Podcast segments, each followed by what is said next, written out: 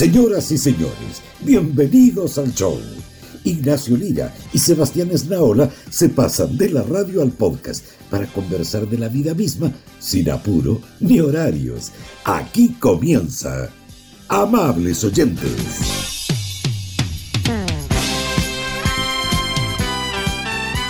Ay, hola Ignacio, ¿cómo estás?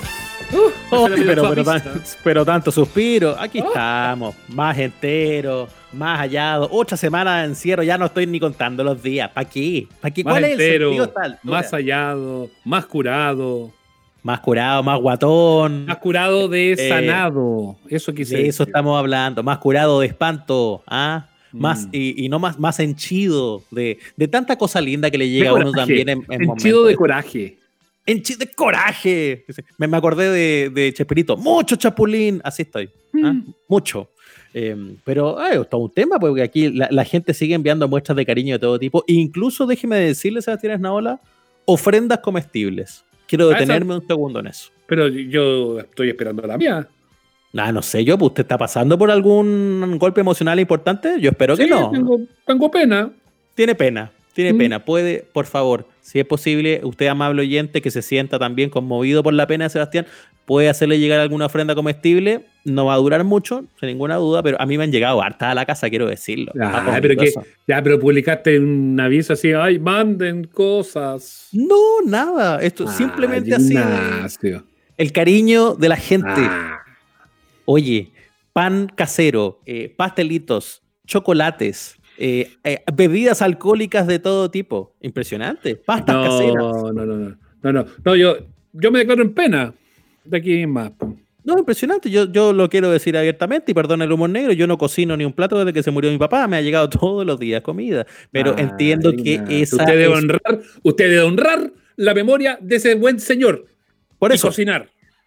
Por eso, no, no, no. Si, si honro la memoria. Si honro la memoria de mi padre, qué mejor que uno lo, atiendan y que a uno lo, quieran con comida.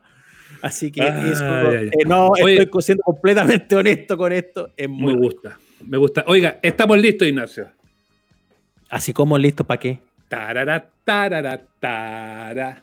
No me tarara, tarara, Don Francisco dijo que ya está pensando en la posibilidad de realizar una chiletón para ir en ah. ayuda de quienes lo están pasando peor a consecuencia de la crisis sanitaria. No te puedo creer. Sí, señor.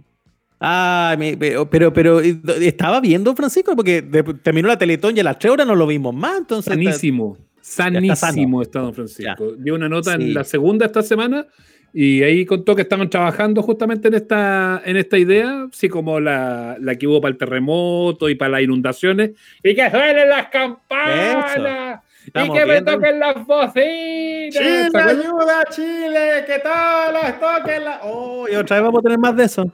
A mí ese tipo de modalidad, yo, yo he sido bien defensor de la Teletón, lo hemos, lo hemos conversado tantas veces, Ignacio, al aire y fuera del aire, y lo hemos conversado con Don Francisco y hemos discutido con Don Francisco eh, sobre ese tema, pero aquí igual esto es distinto porque es Chile ayuda a Chile y resulta que todos los chilenos estamos como cagados, pues debe ser el momento de la historia con las menores condiciones para ayudar, no porque uno no mm. quiera ni sienta, sino porque está complicado. Porque y uno, se salva uno, no, no, es que uno no esté, ya, todos podemos dar un poquitito, aportar con algo, pero yo honestamente prefiero ayudar a la gente de mi entorno que está en problemas, que no es poca, antes de a lo mejor poder dar un aporte importante que sea trascendente para una campaña más grande. Oye, y no es por nada, porque además, en, incluso en una situación de crisis que ya venía desarrollándose hace muy poquito, se hizo finalmente la Teletón y se recaudó mucha plata. Y siempre se dice que la Teletón, que recauda mucha plata, tiene, claro, en parte las empresas, pero sigue siendo un porcentaje muy importante, crucial, de hecho, las donaciones anónimas, o sea, las donaciones individuales de las personas. Entonces, si ya se le pidió a mucha gente y mucha gente cumplió con poner platita para una enorme campaña solidaria hace poco en Teletón, eh, redoblar esfuerzos para esta causa, por noble que sea, me parece que puede ser complejo. ¿Saldrá bien? ¿Resultará? Hay una cosa, hay una cosa que va en defensa de esto. Porque harto se criticó justamente esto que tú decías, la campaña, no, la Teletón, pero cómo van a hacer la Teletón, pues. si la pandemia y todo, y se juntaron 40 mil millones de pesos. O sea, récord histórico superado casi la meta, que se había sacado la meta, pero se, se superó en buena cantidad de plata. Em, ellos esperaban cerca de 20 millones, juntaron el doble de lo que esperaban, eh, y la gente la aprobó y la valoró. Entonces, hay un grupo de personas que plantea que no les gusta este tipo de campaña, que es un asistencialismo chanta, que es precarizar la ayuda que debiera venir por otro lado, pero hay otro grupo que le gusta mucho y que le gusta ver a Emanuel cantando y que le gusta ver a, a Viñuela y que le gusta ver a Don Francisco. Bueno, a mí me gusta ver a Manuel cantando. Así, ¿Y a Don Francisco? La, chica de humo, como venga. Don Francisco cantando un poco menos. El tropilé podría ser, el pachipachi, ¿por qué no? El pachipachi. El pachi pachi mejor que más de esta época. El bailongo. Yo les quiero comentar. el bailongo que es más retro. Ahora, independiente que se haga o no se haga, es bueno recordar que hay muchas campañas solidarias en curso. igual es importante eh, ir viendo que quienes tengan la posibilidad todavía de ayudar o de sumarse de muchas maneras, ¿ah? porque no solo es meterse la mano al bolsillo. Hoy también, mucha gente se le pide también que pueda colaborar con otras cosas, con tiempo para el voluntariado, con eh, posibilidad de difundir, con alimentos. Eh, eh, hay muchas campañas hoy que están yendo en ayuda de, personas en campamentos, de ollas comunes, que ya hace un buen mm. rato estaban pasándolo mal y, finalmente son situaciones que solo han recrudecido con estas semanas. Entonces, si hay o no hay Chiletón, si hay o no hay Don Francisco, eh, ya tenemos hoy un escenario donde se puede em, totalmente ser parte de una campaña solidaria y quienes tengamos, porque yo me incluyo ahí, la posibilidad de sumarse, de pensar que así todo hay gente que está un poquito peor, pucha, que no deje de hacerlo. No, que no deje de hacerlo nunca, que participen, que sean parte, que se sumen y, que colaboremos. Eh, yo insisto, uno podrá ir a dejar un paquetito de arroz a la olla común, uno podrá ayudar al vecino que a lo mejor se quedó sin pega y que hasta hace eh, un par de meses estaba súper bien con su sueldo y que ahora resulta que no junta plata hace un buen rato y que necesita ayuda y a lo mejor va a tener también la chance de aportar en una campaña más macro como puede hacer esta Chiletón o, Teletón, no sé cómo le van a poner, o Chile ayuda a Chile y todo eso.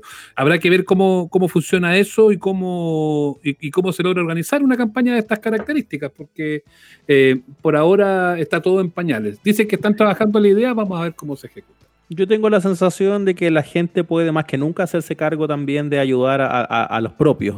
no digo solo a los cercanos, sino de que para mí instancias como estas también son una demostración de que es la gente la que finalmente termina mm. ayudando más que todos a, la gente. Entonces, si se mete o no se mete una marca, si se mete o no se mete un canal de televisión a estas alturas, no debiese ser impedimento para poder eh, ir finalmente a, estar en ayuda de los que más lo necesitan esto, como decíamos el otro día conversando en Instagram, eh, corre en algo paralelo a lo que tiene que hacer el Estado por las personas.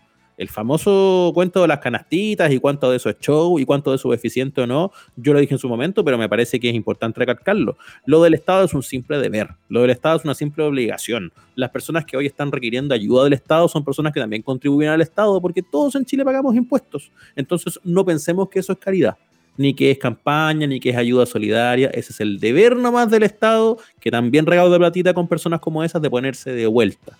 Distinto sería también tener una campaña solidaria o situaciones como las que se están dando. Si se pueden dar buena, ojalá que nadie, y lo digo así súper eh, honesto porque es una preocupación mía también, ojalá nadie eh, a estas alturas de mm, la escasez y la preocupación de tanta gente piense que sea una situación para sacar provecho.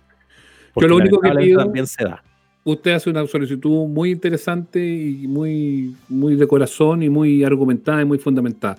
Yo lo único que pido es que hay una campaña de este tipo, es que por favor vuelva a la Vedetón. Es lo único que pido. una claro, una petición también, honesta, de corazón, no sé qué. que, vuelva, que vuelva la Vedetón. Eh, mm. Hagámosla, hagámosla eh, ¿cómo se llama? Con, paridad de género, ni un problema. También puede salir Tiago en pelota, un hueón rico. ¿por sí, pues, sí, a mí me, encantaría ver, me gustaría ver hueones que me gustaría ver en pelota. A ver, Tiago Cuña. A Tiago, ¿sí? Tiago en pelota, yo lo quiero ver. Tiago Cuña en pelota, muy bien. Me gustaría ver a. ¿A quién más quiere ver en, en, la B? Carlos Caselli. A Carlos Caselli en pelota, no, no, ¿para qué? ¿Sabía quién me gustaría ver en pelota? ¿Sabía quién me gustaría ver en pelota? Me encanta cómo se fue esta conversación. ¿A quién? ¿A quién? Al compadre Moncho. Oh, yo creo que Adriano Castillo aperra. Mm. Con, sus años de circo y de calle, que no son pocos, es un señor que con todo lo que la vida le ha enseñado, si uno le dice, oye, para ayudar a la gente, te empelotáis en la tele, Él dice que sí. Subidubi, guapa, subidubi. Vamos a estar hablando, vamos a hablar más rato con el compadre Moncho, pero antes vamos a estar hablando de lo que ha pasado en Estados Unidos, que la verdad es que han sido jornadas muy, pero muy horribles. Somos los amables oyentes. Una de las cosas que más me ha llamado la atención a mí de los últimos días, y no solamente a mí, yo creo que a todo el mundo, y que es imposible que no lo abordemos en este capítulo de los amables oyentes, tiene que ver con lo que está pasando en Estados Unidos, el crimen, el asesinato de George Floyd por parte eh, de un eh, agente de la policía, ahora ex agente eh, de la policía increíble el, efecto que, ha tenido y yo creo que es importante, Nacho, que nos detengamos un ratito para, para conocer y también para analizar desde nuestra óptica lo que ha pasado en estos últimos siete, ocho días prácticamente en los Estados Unidos. Ni el racismo ni la protesta contra el racismo en Estados Unidos son una historia nueva, pero mirarla por estos días en las noticias nos trae harto de déjà vu como que lo que está pasando ya lo vimos en los meses del estallido social chileno. Vamos a conversarlo con una periodista chilena que está instalada en Nueva York hace un rato, viviendo y trabajando, amiga de la casa, está Sandra Gutiérrez conectada con nosotros. Sandra, bienvenida, amables oyentes. ¿Qué tal? Muy bien, muchas gracias por tenerme acá a la distancia. Eh, y sí, pues se viene, es, es bastante familiar la escena que se está viviendo por estos lados. Partamos, Sandra, por aclarar por qué. ¿Por qué explota esto? Se sabe que cada vez que hay eh, atentados y crímenes de odio en Estados Unidos contra eh, la población negra, contra la población afroamericana, siempre se enciende. Eh, pero habitualmente ocurre en los lugares donde ha ocurrido esto y crece un poco hacia los alrededores. Pero aquí uno se da cuenta finalmente, y si uno revisa la televisión de Estados Unidos por internet, porque el cable te da poquitas chances, te das cuenta de que en todos lados ha germinado este, este sentimiento de indignación, de repudio, de ira y que se ha transformado en protestas callejeras, además con el contexto de que estamos en medio de una pandemia. Exactamente. Mira, el tema, el tema de la pandemia yo creo que aquí es absolutamente no es menor para el análisis de lo que está sucediendo. Como bien decías tú, eh, el descontento social en Estados Unidos eh, basado en el racismo, que es algo absolutamente histórico, que viene desde hace muchos, muchos años atrás. Eh, pero yo creo que ahora ese problema alcanzó una, halló un asidero que es distinto, que es el, el, tema de la pandemia y el tema de la desocupación en particular. Eh, el otro día estuve hablando con unos amigos justamente al respecto de esto y en Estados Unidos siempre estaba como la noción de que algo como lo que estuvo pasando en Chile en octubre, por ejemplo, nunca iba a pasar acá porque la gente tenía pega básicamente. Eh, había un tipo de ocupación, había una, economía que si bien hace años no estaba tan buena, ahora estuvo repuntando, por supuesto, hasta, hasta antes de la pandemia. Eh, pero ahora la gente, uno está aburrida, porque francamente la pandemia nos tiene aburrido a todos alrededor del mundo y Estados Unidos no es la excepción. Ya sabemos que es el país que tiene más casos eh, de contagio, más casos de víctimas fatales, por lo tanto no es menor.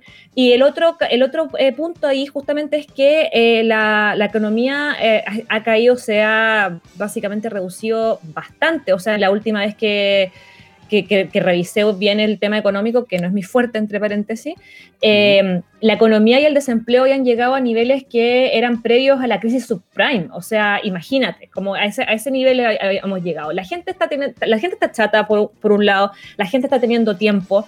Por lo tanto, básicamente era una hoguera que estaba esperando prenderse. Pero un no la vimos venir, como fue la frase que tanto se usó acá en Chile, ¿o no?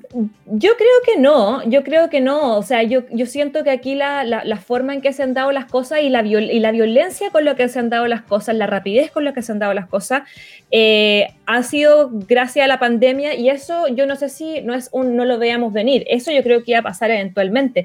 Eh, yo creo que aquí la, la ecuación, digamos, y la clave fue que ahora la gente tiene tiempo porque mm. efectivamente tienes a una masa de gente desempleada que también, ojo, que la mayoría de ellos también son gente de color, es gente afroamericana, es gente de barrios más vulnerables. Eh, y esos son justamente los que son afectados eh, por el racismo sistemático que hay en este país, por la brutalidad policial eh, y básicamente por toda la discriminación que está basado en, en raza. por lo tanto, no, no siento que haya un no lo veíamos venir, porque el tema del racismo en, en, Estados Unidos es, una, es, parte de la historia de Estados Unidos. Eh, pero, pero sí creo que esta era, era como una hoguera que está esperando una chispa. Claro, como un cóctel al que le faltaba solamente una, mechita por prender y, pasa lo de George Floyd. Y, y, aquí hay un punto de inflexión, porque claro, las protestas ya no son solo focalizadas en Minnesota, donde pasa este caso de brutalidad policial. Uno ve cómo en 3, 4 días se traslada a Washington, a Chicago, a todas las grandes urbes y por supuesto Nueva York. Las imágenes que uno ve incluso de, de Nueva York, que hasta en sus momentos más álgidos siempre ha mantenido como una suerte de, de manto de civilización. De que es cosmopolita en el fondo, de que está bien, no hacemos cargo del problema, pero el ser cosmopolita nos pone por sobre los, problemas. El gringo está protestando medio civil, Sandra. Lo que pasa es que solamente para agregar la idea, uno ve las imágenes acá y hay que remitirse a mucho rato atrás. A lo mejor lo que pasó en Los Ángeles en el 92 con la protesta de Rodney King. Es súper impresionante y, bueno, no, no olvidar también que Nueva York en particular es una ciudad sumamente grande. Los boroughs, uno, uno como que tiende eh, a minimizarlo. Por ejemplo, yo vivo en Brooklyn ahora y mucha, mucha de mi gente, mi familia en Chile me, me dice, oye, supe que estaba quedando la embarrada en Brooklyn. Yo mm. digo, a ver, Brooklyn es, es muy, muy grande. Y yo afortunadamente tengo la suerte de que no vivo eh, en ningún lugar cerca de donde están estos focos de, conflicto. Eh, pero es muy decidor donde se están dando estos focos de conflicto. Como, como decía el Nacho, o sea, son cosas que, pasaron en Los Ángeles en el, 90, en el 92 eh, y básicamente en Brooklyn, en el centro de Brooklyn, que es un lugar sumamente afroamericano, ahí es donde se están dando el foco en Brooklyn. En Harlem, que también tiene una, una población altamente afroamericana, latina, hispana, ahí está también otro de, de los focos. Entonces, eh, claro, eh, Nueva York tiene, tiene esa cosa de repente que es media cosmopolita y sí, hay barrios como el mío, por ejemplo, en los que no pasa absolutamente nada, pero los barrios donde viven los afroamericanos son los que se están ahora literalmente incendiando. Oye, Sandra, y tenemos otro elemento al frente de todo esto, que es Donald Trump, que es, la, figura, que es la figura del presidente que está actuando como sheriff, que dijo que no le iba a temblar la mano casi de hacer una invasión a los Estados Unidos por parte de, los militares de Estados Unidos para mantener el orden, eh, la paz. Sale además eh, en esta imagen tan potente que, se vio en la última jornada de Biblia en mano frente a una capilla, eh, hacer una plegaria en el fondo, un, discurso muy errático, pero que además nos ha presentado a un, Donald Trump súper honesto que está haciendo es pedir que el pueblo le agradezca que logró volver a traer el orden a las calles de Estados Unidos. Exacto, pero sabes que, mira, tú, tú usaste un, término de discurso errático. Yo no creo que eh, Trump, tenga un discurso errático. Yo creo que, que Trump, sin, sin creer que es un genio y una estratega ni nada por el estilo, eh, yo creo que es un discurso sumamente calculado y es porque justamente estamos viendo un año de elección, que es algo que no tenemos que olvidar nunca. O sea, acá en Estados Unidos está la carrera presidencial que se viene en noviembre. Si es que se viene, porque a esta altura uno ya no sabe. Pero Donald Trump fue electo en primera instancia eh, porque hubo un grupo de norteamericanos que necesitaba, que quería, que anhelaba por una mano dura, por, e, por este, eh, esta mano más autoritaria, y que justamente esa es, esa es la pomada que vende Trump en buenas cuentas. Entonces mucha gente dice ahora, este tipo no está ayudando, este tipo lo único que está haciendo es incitando el odio, incitando a la violencia. Y esa es la forma en que Donald Trump ganó en primera instancia. Y, ojalá que no se nos olvide. O sea, él nunca ha sido un bálsamo para nadie. Él lo que hizo es ganar su popularidad aleonando a sus bases. ¿Qué es lo que está haciendo ahora? Claro, claro, quedarse con la gente que siempre le apoyó desde el principio. Eh, Exacto. Y, y, polariza más todavía, ¿no? Y que aplaude la sacada de los milicos si es que se da. O sea, aplaude la sacada. Exacto, aplaude la sacada de los milicos, aplaude también eh, todos los llamados que hizo para abrir la economía en ciertos estados. O sea, en las manifestaciones también de de gente que también era mayoritariamente blanca, para que estamos con cosas, eh, tratando de abrir la economía sin absolutamente ningún tipo de cuidado y de resguardo por las medidas sanitarias que han tenido que tomar los gobernadores en, todos los estados afectados. O sea, eh, francamente te habla de que él lo que hace es asusar ese descontento porque esa es la gente que votó por él. Entonces, él, él tiene su público ganado. Él lo que quiere es asegurar esos votos porque a él lo que le está interesando es la reelección al final del, mm. o sea, en noviembre.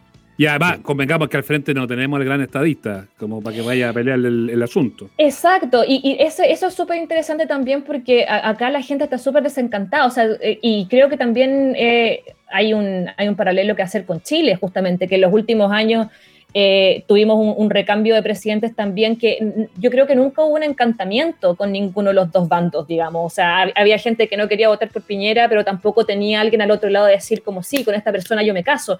acá, por ejemplo, en, la última, las primarias demócratas, había mucha gente que estaba muy ahí con Elizabeth Warren, había gente todavía que, le tiraba ficha a Bernie Sanders, y sin embargo tenías toda una, una digamos, todo un equipo, digamos, un grupo de demócratas que estaban eh, proponiendo nuevas ideas y nuevas cosas, había gente joven que estaba muy entusiasmada, y sin embargo te quedas con Joe Biden, que en buen chileno, acá, por lo que yo he visto, por la, por la gente que he hablado, por la experiencia que he tenido, acá no calienta a nadie. Mm. Entonces, como que... Fue como, fue como, fue como un Frey post-Bachelet.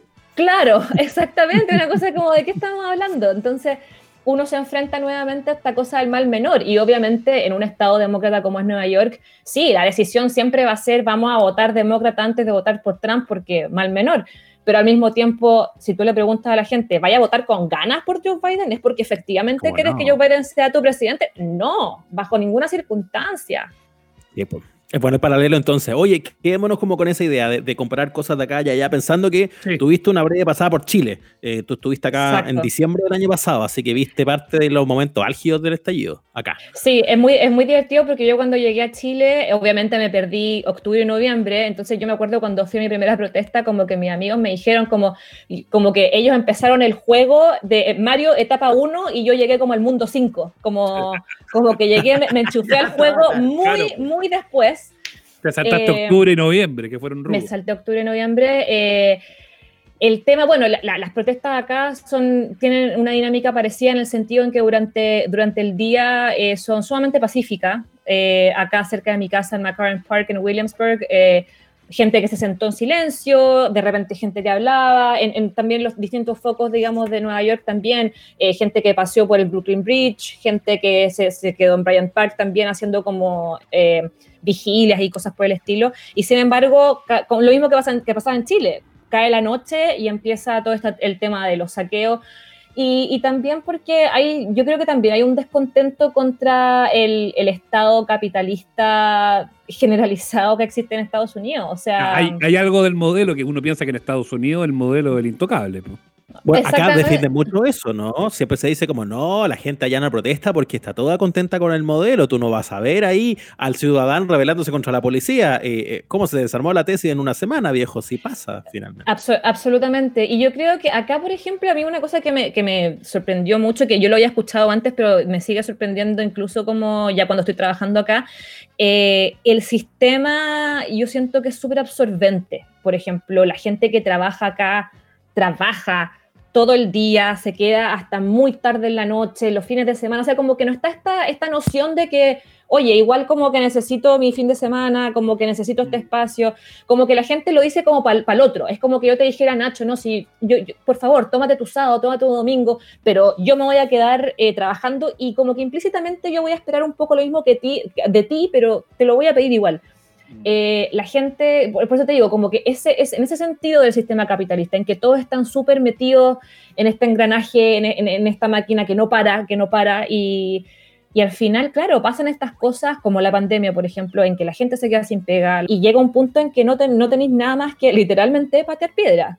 ¿Qué te dice el gringo? el, digo, tu círculo, lo, con la gente con la que conversa, interactúa en el día a día y está viendo esto en la calle o en la tele, ¿están asustados? ¿Están eh, cuadrados con la protesta? ¿Dónde está como el, sentir? Eh, Súper cuadrados con la protesta. Eh, también, ojo, que remarcarlo también, yo vivo en Nueva York, que es un estado también súper demócrata, súper liberal. O sea, yo en dos años que llevo en, en, Estados Unidos, yo no me he codeado nunca con un trampista en Nueva York. Nunca me he encontrado con nadie que no sea rotundamente liberal. El, y... el gringo profundo, el que es votante de Trump, el del Exacto. Exacto, exacto. Eh, sí, la única vez que me topé con un gringo así fue en, Carolina del Norte, que obviamente es un estado totalmente distinto y un estado más republicano. Eh, pero no, acá, por ejemplo, todos mis amigos están sumamente cuadrados con la protesta, sumamente, o sea, mi jefa hoy día y una de las editoras de la revista para la que trabajo acá también salieron a protestar. Eh, están todos súper cuadrados, pero también es como divertido porque yo si bien trabajo en un lugar que somos mayoría mujeres, por ejemplo, y como que tratamos de cubrir los temas lo más diversamente posible y, tratamos de todo lo que escribimos, tratamos de tener fuentes que sean personas de color, de distintas nacionalidades, etcétera, etcétera, igual somos un equipo que es primordialmente blanco. O sea, yo soy la única mujer de color junto con otra compañera que es una norteamericana de descendencia india. Y, y paramos de contar. Entonces, como que hay como, hay una cosa media rara ahí, eh, que si bien tengo, como te digo, todos estos, estos compañeros y estos amigos que son súper blancos, también están cuadrados con, con, la protesta, están saliendo, están aportando muchas donaciones de plata, como más de, más de las que yo vi, por ejemplo, en, en Chile para el, el estallido social, digamos. Sí, es que el establishment no se cuadró tanto aquí en Chile con, la protesta, fueron un poquito más cuidadosos, eh, sobre todo después de que fue los grandes incendios, que se rompieron los almacenes, ahí fue sobre todo cuando, cuando el establishment chileno como que se desmarcó un poquitito y empezaron ¿no? el llamado a la paz y como que metieron reversa. Ahora, Sandra, estamos hablando con Sandra Gutiérrez, ella es periodista, está en Nueva York, nos está reportando y nos está contando a los amables oyentes de, de todas estas protestas que se han producido en los últimos días. Para cerrar esta conversación, Sandra, agradeciendo estos minutos con nosotros, eh, ¿cómo se tira la línea para adelante? ¿Qué es lo que yo sé que no tienes la bola cristal como para poder predecir, pero, pero ¿qué es lo que se proyecta de aquí para adelante? Pensando en que vienen las elecciones, pensando en que aún está la pandemia, más allá de que allá en Estados Unidos en muchas zonas ya están retiradas, eh, pero ¿qué es lo que se, qué es lo que se espera para, para esta situación? Eh, como bien decís tú, no, yo no tengo, no tengo la ola de cristal. Yo creo que el, futuro es sumamente incierto. O sea, considerando que. Yo creo que, a ver, las elecciones, por un lado, van a jugar y están jugando un rol sumamente potente e importante. Eh, siento que eh, las elecciones ya no se están hablando, o sea, uno, uno lee, lee, el diario, uno escucha podcast, uno escucha la radio, lo que sea, y se está hablando de la pandemia, se están hablando de las protestas y, y, y, se nos olvida un poco que es el año electoral. E incluso, o sea, yo llevo dos años acá, yo desde el momento en que llegué hace dos años estábamos ya hablando de las elecciones, entonces es sumamente irónico que estando en la recta final no estamos hablando de esto. Entonces, yo creo que en algún momento tiene que haber como una aterrizada de que eh, seguimos en esto, de que efectivamente hay que elegir un, nuevo presidente. Ojalá, y cruzo los dedos porque no salga reelecto Donald Trump, en el caso de que sea así, yo creo que lo que vamos a ver es más descontento. Y yo creo que el descontento va a ir súper ligado y va a ir de la mano de eh, la cómo se comporta la economía con la pandemia. O sea, yo siento que si el día de mañana algo sucede y, logramos solucionar el tema de la pandemia y la gente empieza a volver a sus pegas, yo, yo honestamente mi, mi, impresión es que esto va a morir con, con, las protestas van a morir con eso, porque eso es lo que ha pasado también en el, en el pasado. George mm. Floyd no es el primer afroamericano que muere en manos de la policía por, por eh, violencia excesiva. O sea, claramente no es el primero, no es ni, cerca, no es ni siquiera el último, los últimos seis meses. Y, y por favor recordemos de que cada vez que esto sucede, hay protesta, hay un poco de estallido y después así como vino se va. Entonces, y es porque la gente tiene un poco su vida y está metido en esta máquina, pero ahora como la máquina está parada, la gente tiene un poco de tiempo y tiene energía para, protestar. Si tú le quitas ese, ese, factor a esta ecuación, yo creo personalmente que no vamos a llegar a nada. Eh, por ese lado, yo estoy súper contenta de que suceda, así como estuve contenta con el estallido, estallido social en Chile. Eh, estoy contenta de que va a ser esto, estoy contenta de que haya una noción de que hay un problema y de que hay que solucionarlo y que si no es por la razón es por la fuerza básicamente, pero sí no le tengo mucha fe al norteamericano de seguir en esto. Sandra, eh, gracias por eh, la conversa. Es buena la, reflexión final porque además también vamos a seguirle la pista desde acá. Eh, porque nuestro estallido o la revolución local también está en pausa a propósito de la pandemia y supongo que luego veremos cómo, cómo sigue eh, el, desarrollo de las cosas. Tenemos el plebiscito de por medio, además. O sea, vamos como plebiscito, no, el año interesante apenas se retome, tiene que seguir tanto en Estados Unidos como acá. Gracias por estos minutos para conversar, Sandra. De nada, muchas gracias por la invitación y aguante para allá, cabros. Aquí estamos aguantando el fuerte también. que te vaya bien, Sandra, gracias. Muchas gracias. Una de las grandes dudas, Nacho, que a mí se me ha generado en estos últimos días es qué será de el compadre Moncho, qué será de Adriano, de Adriano Castillo. Pero está preocupado por Adriano Castillo por, por una cosa que, por, por el rango etario, por, por su. No, porque, ¿De qué estaba no, sé, pues. No sea mal educado. No, a mí me preocupa, me preocupa Adriano Castillo porque él es el caminador de Santiago por excelencia. Y yo creo, Adriano Castillo, ¿cómo estás? Bienvenido a los amables oyentes, que debes estar desesperado en tu departamento, en tu casa, ¿no? ¿Cómo te va?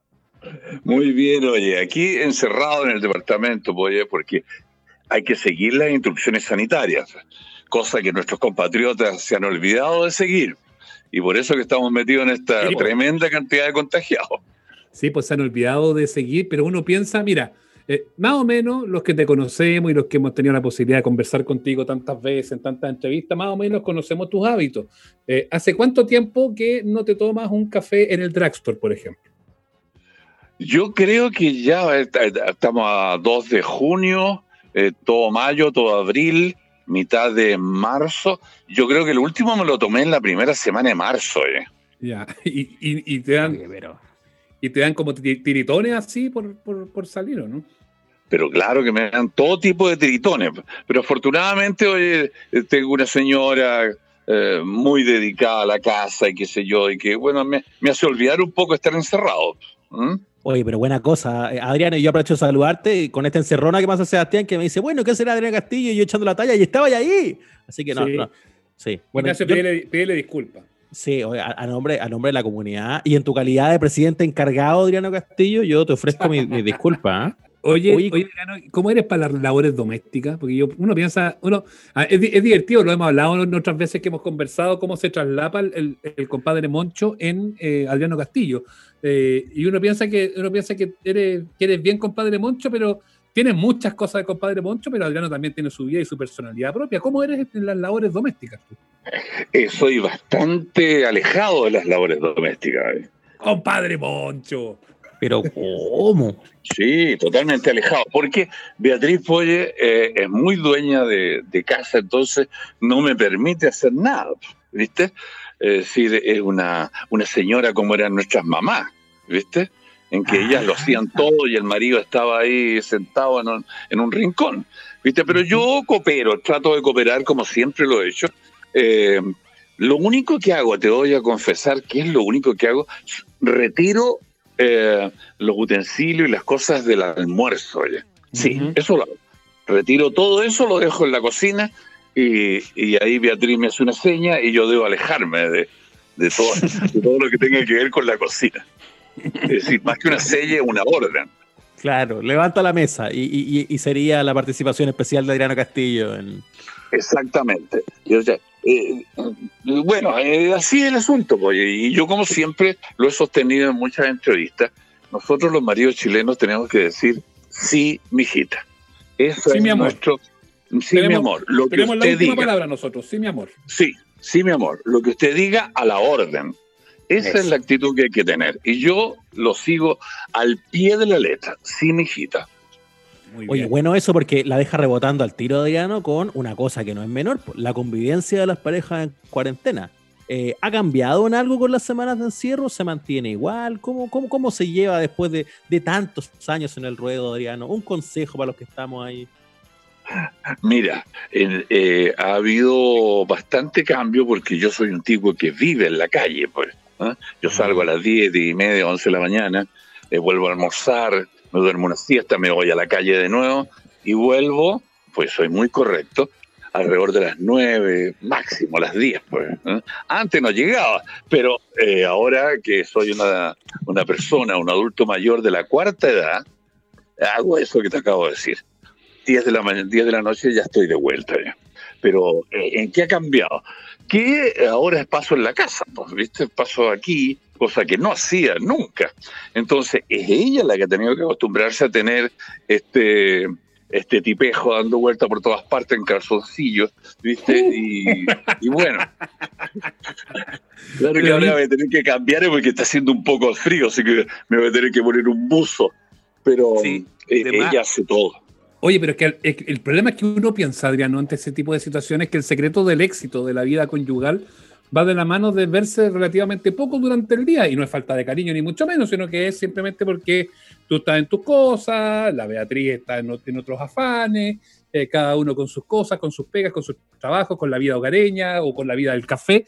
Y, de repente da la sensación, o sea, uno podría presumir que la Beatriz debe querer puro que, este gallo se mande cambiar un ratito, por lo menos que vaya a dar la vuelta a la manzana. Yo creo que debe pensar eso, pero no me lo ha demostrado en ningún momento. Es decir, porque Beatriz es una persona muy, muy dedicada a, que tú estés bien. Es de esas de esa señoras, de esas mujeres antiguas, oye, que estaban preocupadas siempre de que los que los rodeaban, las que las rodeaban, estuvieran bien. El marido, los hijos, mm. y si había alguna madre o suegra, que todos estuvieran bien. Claro que con, con esa fórmula manejaban manejaban la vida de todas las familias, porque como, como lo hizo mm. mi madre, como lo hacían mis tías, ¿viste? Ellas manejaron todo en su familia. Eran la, pero las emperatrices de la cuestión. Y anda tú a meterte, pues. ¿viste? Mm. Yo me, me, formé así, ¿viste? Pero la verdad es que no hemos. El único cambio es que ahora me tienen que soportar aquí en la casa, pero no hemos tenido ningún, ningún problema, ¿ves? No, hemos tenido ningún problema. No ha habido mayores reproches. No, ningún reproche, no, no, no. Mira, además de tener que sufrir esta pandemia, estarnos reprochando y estar enojados, gritándonos, es demasiado, no es mucho. Así que nosotros, si nos parece mal algo, ella me lo dice y yo lo corrijo y punto, como chico obediente que he sido toda mi vida. Sí, pues ya sabemos, sí, mi amor, sí, mi hijita, la última palabra y con eso se resuelve todo. Sí, y ustedes todos tienen que seguir ese consejo. Nunca discutan con la señora, nunca, nunca. Yo tengo 78 años y nunca he ganado una, una discusión con mujeres. y ya no la ganaste, así que no estamos claros. Por lo tanto, ustedes, muchachos, sí, mijita, lo que usted diga, a la orden. Nada más. No, no se pongan a, a, que ustedes van a, van a mandar o van a imponer su opinión. No, no, no, no, no. No pretendan cosas tan imposibles. Pasar un poquito como de hueón, entonces, ¿no? Exactamente. Siempre de hueón por la vida, como ha planteado el filósofo Alejandro González Legrand, más conocido como Coco Legrand. Usted siempre de hueón por la vida. Bolas tristes. Eso, qué bueno el concepto bolas tristes, ¿no? Y que bien nos queda mucho, ¿eh? A todos nos queda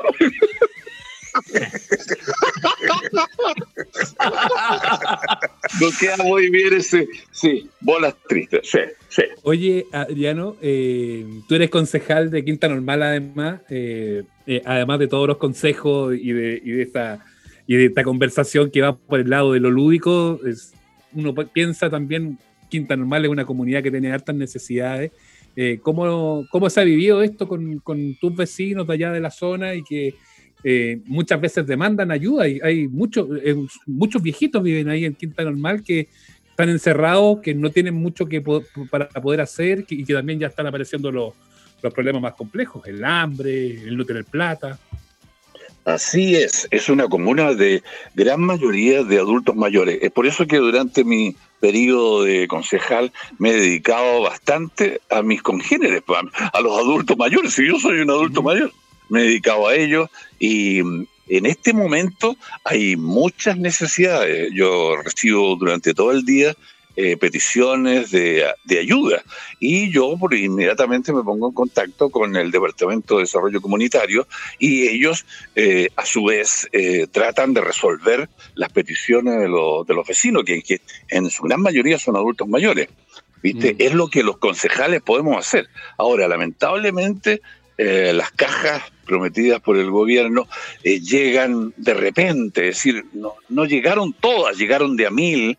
y entiendo que mañana habrá otra cantidad y por lo tanto se podrán repartir primero por los sectores más vulnerables, pues, y después, bueno, los que tienen eh, menos, eh, menos dificultad para, para sobrellevar esto pero un concejal, oye, tiene que estar destinado a eso, está destinado a eso, ayudar a sus vecinos, porque más poder... ¿o no?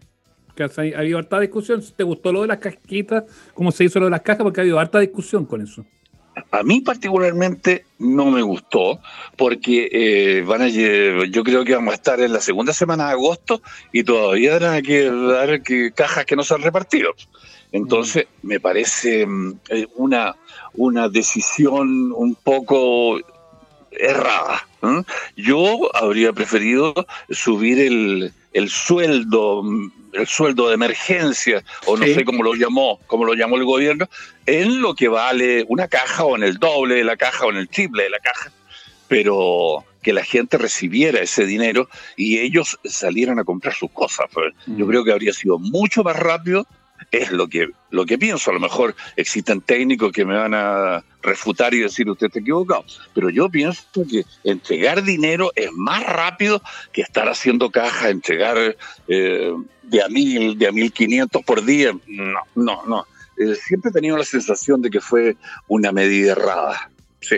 Pero ya estamos en eso, así que hay que lechugar. Pues. Además que esa ruquita se gasta en el almacén de la esquina, entonces la plata termina quedando donde mismo. Sí, pues, exactamente exactamente. Tú eh, eh, apoyas al, a tus vecinos que tienen un almacén, si son tan vecinos como tú, la única diferencia es que ellos tienen un almacencito o un bazar. Pero esto de estar esperando, y hay, gente que lo necesita ahora. ¿viste? Y se lo van a entregar en, en 10 días más, 20 días más, con suerte.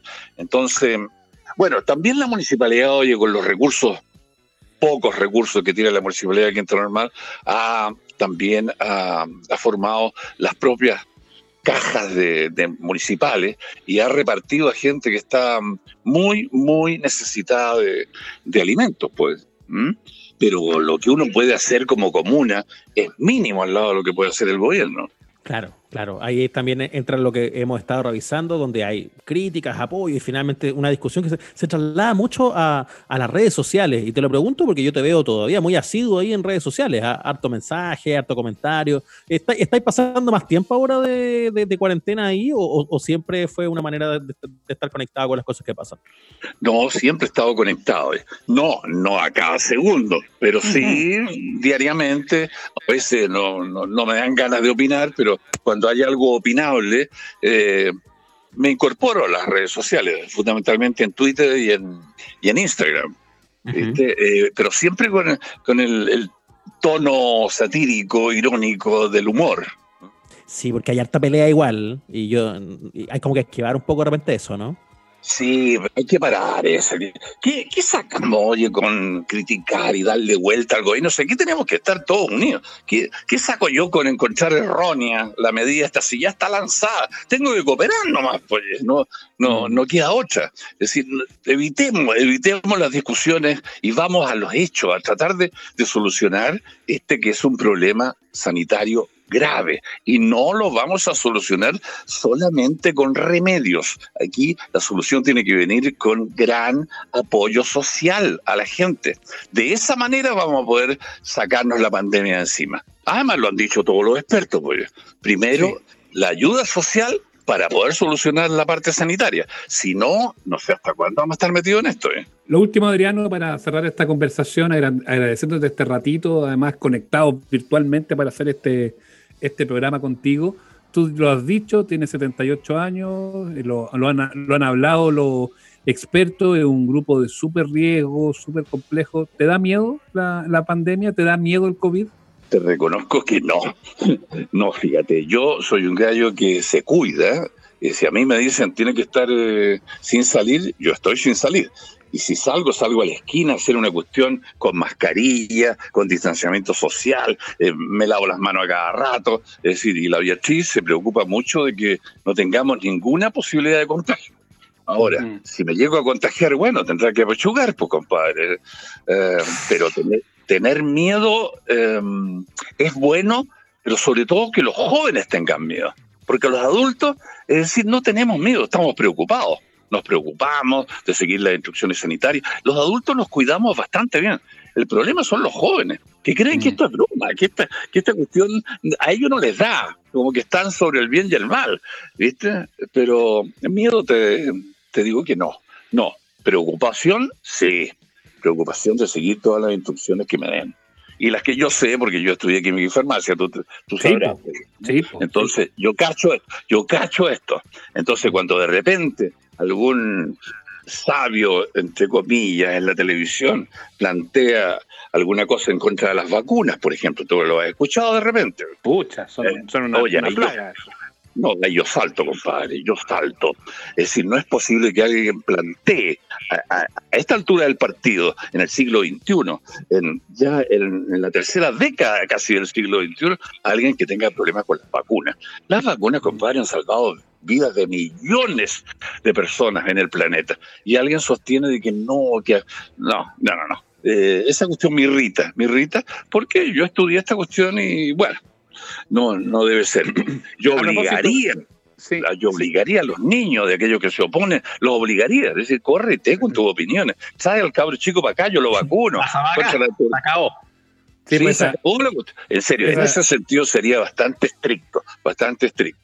Esa es otra pandemia, la de la desinformación, ni que dudarlo. Lo último ahora sí, Adriano, estirando el chicle de la conversación contigo. Y eh, aquí apelo a tu condición de experto en, química, en farmacia, que fue lo que tú estudiaste. ¿Cómo lo ha hecho eh, Mañalich, el ministro que está a cargo de esta, de esta pandemia? Mira, mi, mi opinión, yo, yo me pongo los zapatos de Mañalich. ¿eh? Y creo, y creo, no, no lo voy a calificar, pero creo que ha actuado como actuaría cualquiera de nosotros en ese puesto. Ha, dicho cosas correctas, se ha desubicado en algunos momentos, se ha equivocado en otros. Eh, mira, eh, en este momento el, el puesto de ministro de Salud no se lo envidio, pero para nada. Es muy complejo, muy complejo. Y bueno, y los errores, pues lamentablemente en este tipo de situaciones eh, desinforman y, llevan a error también a la población. Porque tú y yo tenemos la fortuna de, ser privilegiados en esta sociedad en que hemos ido al colegio, hemos ido a la universidad y a la menor provocación nosotros entendemos lo que nos dicen. Pero muchos de nuestros compatriotas, pues, no, no entienden realmente la información y de repente nuestro ministro y su, secretario, la encargada de, las redes sociales, de las redes sanitarias, eh, se plantean en un vocabulario que no llega a la población. Entonces, la población mira como, ¿qué será lo que quiso decir? Claro. Y, y, yo creo que hay que hablarle a nuestros compatriotas, sobre todo al chileno, hay que hablarle en chileno. Mira, compadre, te tenéis que cuidar, porque si no vaya a infectar a tu familia y en tu familia hay un abuelo y ese abuelo se te va a morir, weón. Así que cuídate, cuídate, no andes celebrando el aniversario de la Chile con... Oye, fueron desde, desde Talca, no, hasta Talcahuano, fueron desde Chihuayante hasta Talcahuano, viste, 100, 100 hinchas de la Chile, los otros haciendo fiestas, el de más allá, oye, no, no, no, no, no, no, viste, esa irresponsabilidad tiene que ver mucho con la desinformación, con la ignorancia, con el creerse choro, porque todos los chilenos son choros, tú sabes. Son todos vivos. Son todos vivos. No, que a mí no, que corre, tío. Mira, lo voy a comentar, una cosa. En un lugar muy machista de este país, en un lugar que no lo voy a decir porque no quiero ofenderlo, en un lugar muy machista, uno de los que tenía que participar en esa actividad de la vida nacional, eh, no fue un día cuando partió esto. Y cuando fue al otro día, los otros dijeron, ¿qué le tenéis miedo al coronavirus? No soy hombre, no soy hombre más, soy maricón, no viniste ayer. ¿Qué me decís, ¿Qué me decís? Lo encontraron poco hombre porque no había ido. No, es que, bueno, qué diablo, compadre. Gente loca, gente loca. Haga caso nomás, usted, amable oyente, escuche las palabras del presidente encargado. Oye, yo esa, esa última locución ahí a, la gente la, vamos a enmarcar nosotros, ¿ah? sí, Adrián. Sí. Porque aparte, lo, aparte lo, mandó a decir el compadre Monchi y no lo mandó a decir con nadie. O sea, hay que hacer. Con nadie. Un abrazo grande, Adriano, para. Gracias por la conversación. ¿eh? No, gracias a usted, oye. Un gusto. Vale. Chau, chau. Cuídate. Chao, chao. Ya, estuvo eh, intenso el capítulo de hoy, Ignacio. Aprendimos bastante de lo que está pasando en Estados Unidos con Sandra y con, bueno, un regalón, un regalón de esta casa y de este grupo, el compadre Moncho.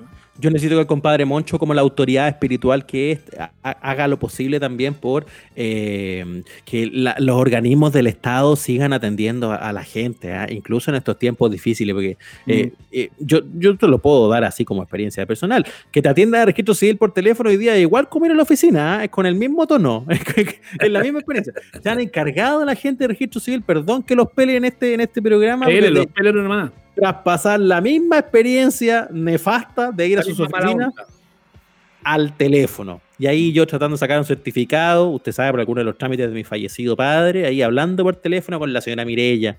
Señora Mirella, ¿para cuándo está el certificado? Mira, ah, porque usted no está. A ver, ¿cómo se? Oh, no, mi niño, estamos con un problema acá. Usted sabe que la pandemia. dijeron que estamos en huelga, ¿no? No, mi niño que estaba con un problema acá en la oficina de la pandemia, fíjese que el certificado pasó por otra oficina primero, la oficina de Quinta Normal, y después va a pasar a la oficina de San Miguel, pero la oficina de San Miguel está en cuarentena, ¿sabe? Entonces estamos con demora. Yo digo, no, si yo lo entiendo, el tema es que hay otros trámites que no esperan este certificado. No, sí, sí, lo que pasa es que la demora de este certificado puede llegar hasta 10 días hábiles, y si yo saco la cuenta, usted está en el día 7. Le digo, ya, pero es que a mí hace rato me están pidiendo estos documentos, yo los necesito, pero no sé qué. Tengo que igual esperar hasta el día viene, me dice, sí, tiene que esperar, pero no se preocupe necesito sepultar a mi padre. Eso es lo que dan ganas de decir, bueno, así como zamarrearlo. Necesito hacer cualquier cosa con el certificado, por favor, ayúdame. Me dicen, no, mire, no se puede hacer nada hasta esperar 10 días. Pero lo bueno, aquí, aquí se puso optimista la señora, mire, ya ah, lo, bueno, lo bueno. Pero lo bueno, lo bueno es que si llega el día 10, si usted todavía no tiene su certificado, ahí usted puede poner un reclamo. ya, pues, gracias. No, se Para que me sirva un reclamo, señora Mirella. THI, sí. Eso es Chile, pues, Ignacio. Ayúdenme, amables oyentes, crucen los dedos para que me llegue luego el certificado. Y mientras tanto, ustedes no dejen de seguirnos y escucharnos en todas nuestras redes. Ya, tenemos, tenemos colita el viernes, tenemos Instagram eh, live el domingo eh, y tenemos el capítulo de estreno los días miércoles. Pueden seguirlo a través de todas nuestras plataformas en Google Podcast, en Apple Podcast, en Spotify, los capítulos principales en YouTube y, también en las redes sociales comentando con el arroba amables oyentes. Qué mejor, ¿no? Síganme los buenos, arroba amables oyentes en Twitter e Instagram, comenten los capítulos, eh, qué sé yo, ahí sugieran invitado, echen la peluca con nosotros y nos escuchamos luego, que estén muy pero muy bien. Ya, el señor Felipe Hernández Feluca estuvo en los mandos técnicos de este programa, el señor Ignacio Lira eh, en, eh, los análisis y comentarios, el compadre Moncho, estuvo nuestra compañera Sandra también, y, Sandra Gutiérrez, y, todos nosotros aquí eh, en Los Amables Oyentes. Y el Sebastián Esnaola también ahí. El pobre Esnaola en el micrófono 1. Cuídense. Chao.